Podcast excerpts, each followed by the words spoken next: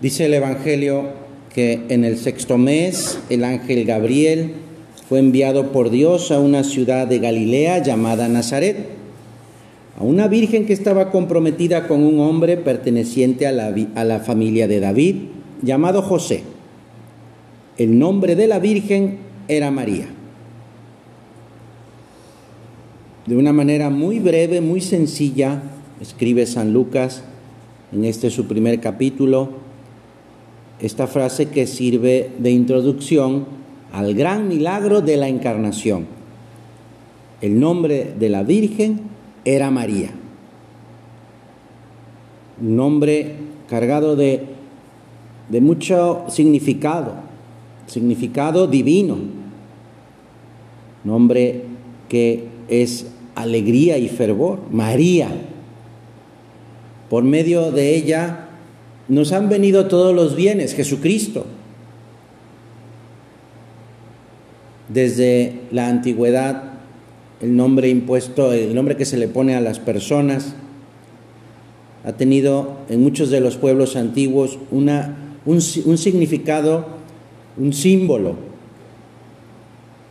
Decía un santo que el nombre es símbolo de la persona. Por eso invocar el nombre de María significa pedir su ayuda en nuestro favor.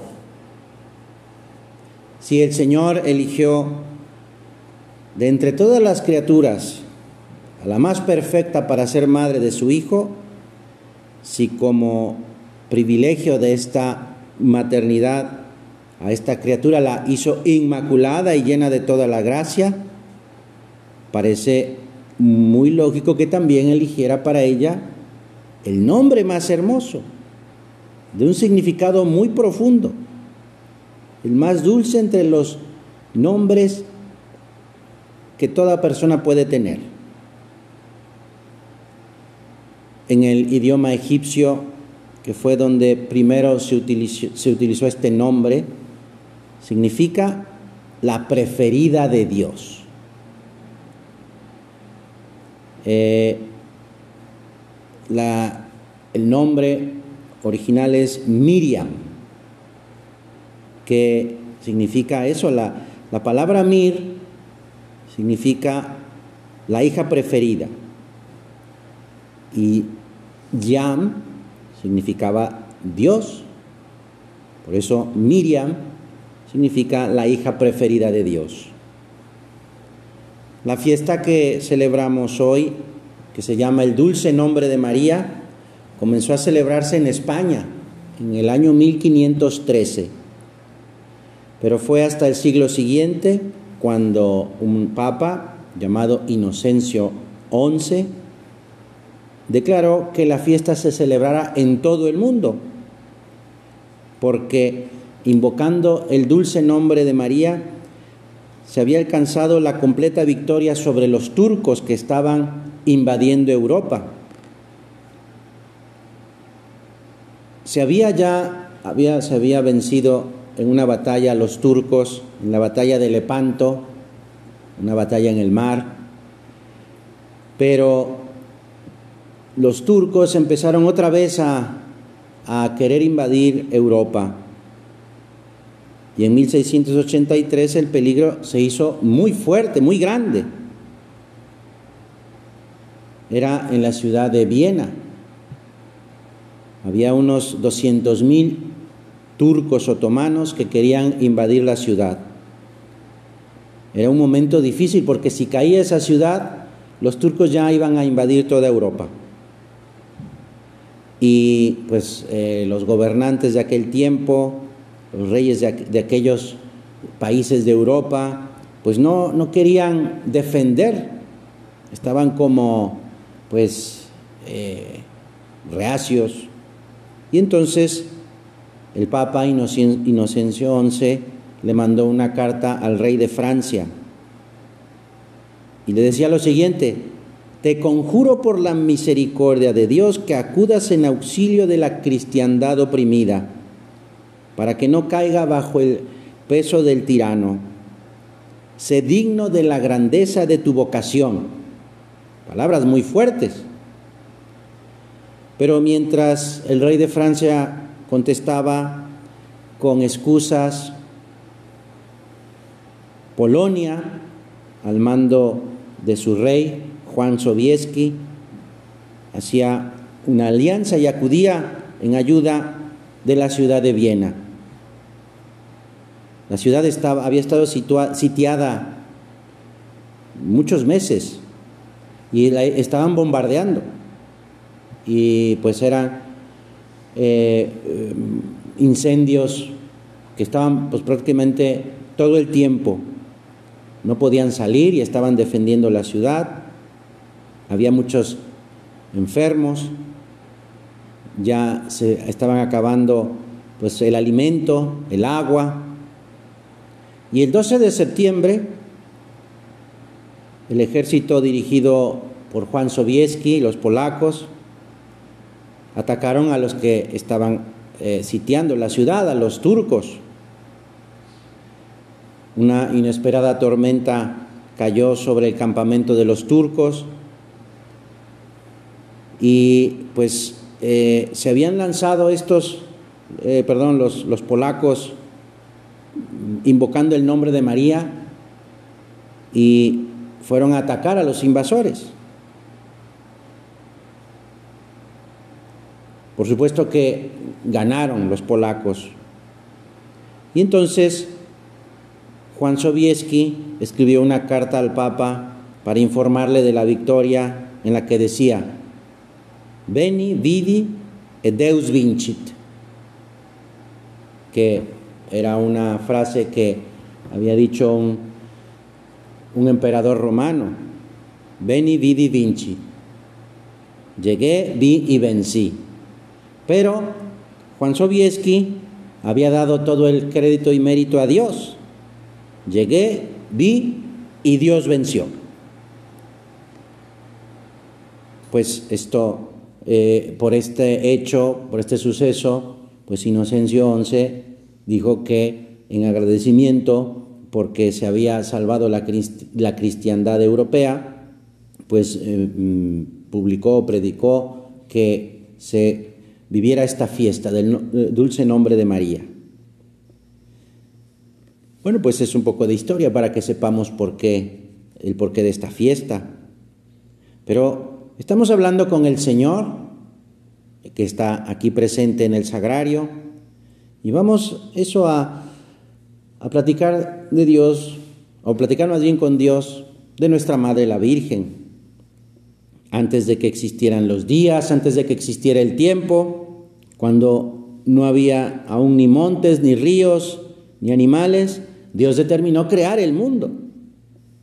Conocemos la historia de la creación que leemos en el Génesis y cómo fue creado el hombre a imagen y semejanza de, de Dios. También la Biblia narra el pecado de Adán y Eva. Y después, inmediatamente después, el primer anuncio de la salvación. Dios, lleno de misericordia, decide salvar al hombre y dispuso que la segunda persona de la Santísima Trinidad, Dios Hijo, Jesucristo, sin dejar de ser Dios, se hiciera hombre y como hombre naciera de una mujer. Desde toda la eternidad, Dios pensó en María, en esa virgen comprometida con un varón de nombre José. Elegida para ser la madre de Dios, el Señor la llena de todas las gracias, de todos los privilegios posibles. Y así lo explica San José María. ¿Cómo nos habríamos comportado si hubiéramos podido elegir a nuestra madre? Pienso que hubiéramos elegido la que tenemos, por supuesto, llenándola de todas las gracias. Pues eso, es, eso mismo hizo Jesucristo, siendo omnipotente, todopoderoso, sapientísimo, siendo el mismo amor, su poder realizó lo que quería. Y la Virgen desde el comienzo de su existencia fue toda pura, sin mancha, inmaculada. La semana pasada Celebrábamos el nacimiento de la Virgen el 8 de septiembre y ahora celebramos su nombre, el nombre de María. Te pedimos, Madre, tú que entraste al mundo sin mancha, sin mancha de pecado, consíguenos de Dios la gracia de salir de este mundo sin pecado, para llegar contigo al cielo. A ti que nunca estuviste afeada por la mancha del pecado original, ni de ningún pecado, te pedimos y confiamos la pureza de nuestros corazones. La maternidad de la Virgen, maternidad divina, se ha manifestado también en la participación que ha tenido para que tú y yo naciéramos a la gracia, para que recibiéramos de Dios la gracia en nuestra vocación. Dice también, pues, eh, eh, eh, San José María, si alguno de mis hijos notase que su vida interior no está tan fuerte como debiera, si advierte que se le hace cuesta arriba algún aspecto de la entrega, si descubre que pues el afán apostólico pues no se da con naturalidad en su alma, que acuda con confianza a la Santísima Virgen. Ella que es la hija predilecta del Padre, la Madre amantísima del Hijo, el sagrario del Espíritu Santo, también es Madre de la Divina Gracia. Lo decimos en el Santo Rosario. María es el tesoro de Dios y la tesorera de todas las misericordias que Dios nos quiere dar. Por eso, pues vamos a acudir a ella. Ella es la medianera de todas las gracias. Aconsejaba también San José María, cuando estés alegre, cuando estés triste, cuando tus miserias sean menos aparentes o cuando pesen más, acude siempre a María, porque ella nunca nos abandona. Pues eh, en este día y todos los días, ojalá y tengamos el propósito de, de tener muchos detalles de cariño para quien es nuestra madre. Pues eh, María es muy cercana a Dios y también es muy cercana a nosotros. Está dispuesta siempre a comprendernos.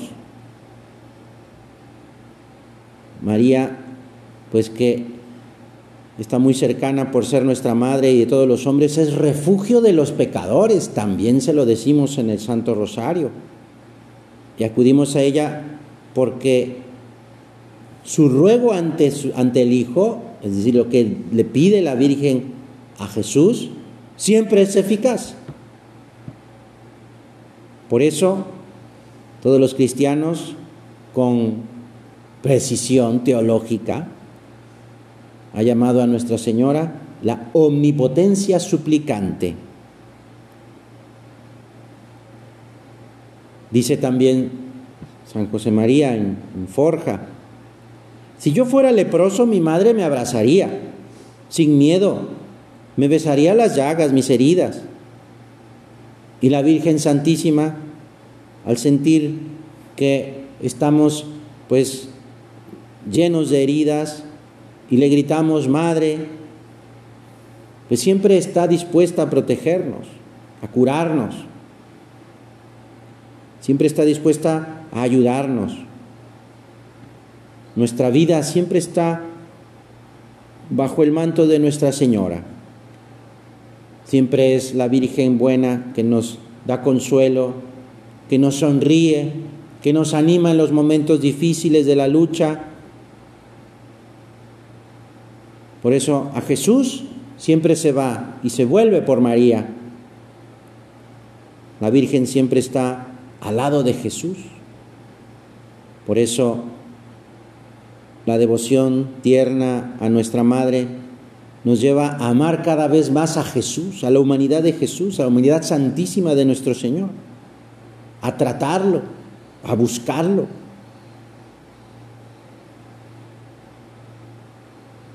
Decía en otro momento San José María, yo quisiera decirles pocas cosas, pero muy claras una de estas es que para llegar a Dios se pasa por María. Yo por María llego hasta Jesús. Pues vamos a, cuidar, ¿verdad? Nuestra, nuestro trato con la Virgen, contar con ella para todo, meter a la Santísima Virgen en mi vida, en lo que hago, en lo que pienso. Rezo el rosario, rezo el ángelus, rezo las tres Aves Marías en la noche. ¿Qué más puedo yo hacer? ¿Qué más y con qué cariño puedo yo decir, rezar a la Virgen? ¿Cómo cumplo mis normas marianas? Pongo un amor nuevo cada día al tratar a, a quien es mi madre. Ayúdame, Madre mía, a rezar bien el Santo Rosario, contemplando cada uno de los misterios. Recuérdame, ayúdame a rezar con puntualidad el ángelus, a saludarte cuando te veo en una imagen, cuando salgo o entro pues de mi habitación o donde haya una imagen de la Virgen le pido cosas, cosas grandes a la Virgen, que sea completamente puro, que sea santo. Ayudo a otros a que conozcan el grandísimo amor que la Virgen nos tiene. Pues eso y otras muchas cosas, ¿verdad? Que podemos hacer, renovando ese propósito de ofrecer a Santa María nuestro día, las pequeñas mortificaciones, los ratos de estudio y de trabajo, rezar muchas jaculatorias diciéndole con cariño que le queremos mucho, que nos ayude. Porque estando cerca de la Virgen vamos a, a comprender mejor eh, en qué consiste la santidad. Ella es maestra de virtudes, de todas las virtudes. Es maestra de oración, por ejemplo. Dice el Evangelio, María guardaba todas las cosas que hacía y, decía Jesús y lo, meditaba en su corazón. Así lo, también lo hace, por ejemplo, en, Caná, en el primer milagro de Jesús, cuando le dice no tienen vino y provoca el primer milagro de nuestro Señor. Es modelo de, de amor a Dios, de fe. Su prima Isabel le dice, bienaventurada tú que has creído. Pues con esa confianza vamos a tratarla más todavía, o a tratarla mejor, no porque la tratemos mal, pero con más cariño. Pues dice también San José María, te daré un consejo que no me cansaré de repetir, que ames con locura a la Madre de Dios, que es Madre nuestra. Porque el amor a Nuestra Señora asegura nuestra fidelidad a Jesús.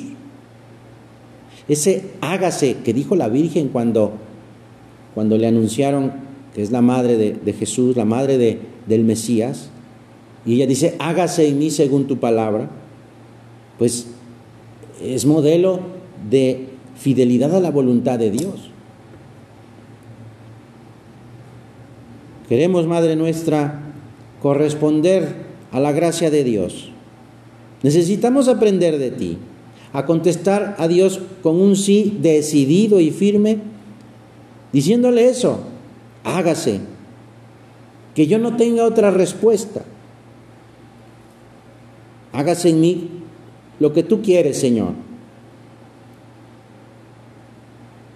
La devoción a la Virgen es es fundamental en nuestra fe. La verdadera piedad pasa por María. Y si pasa por María, es una piedad santa,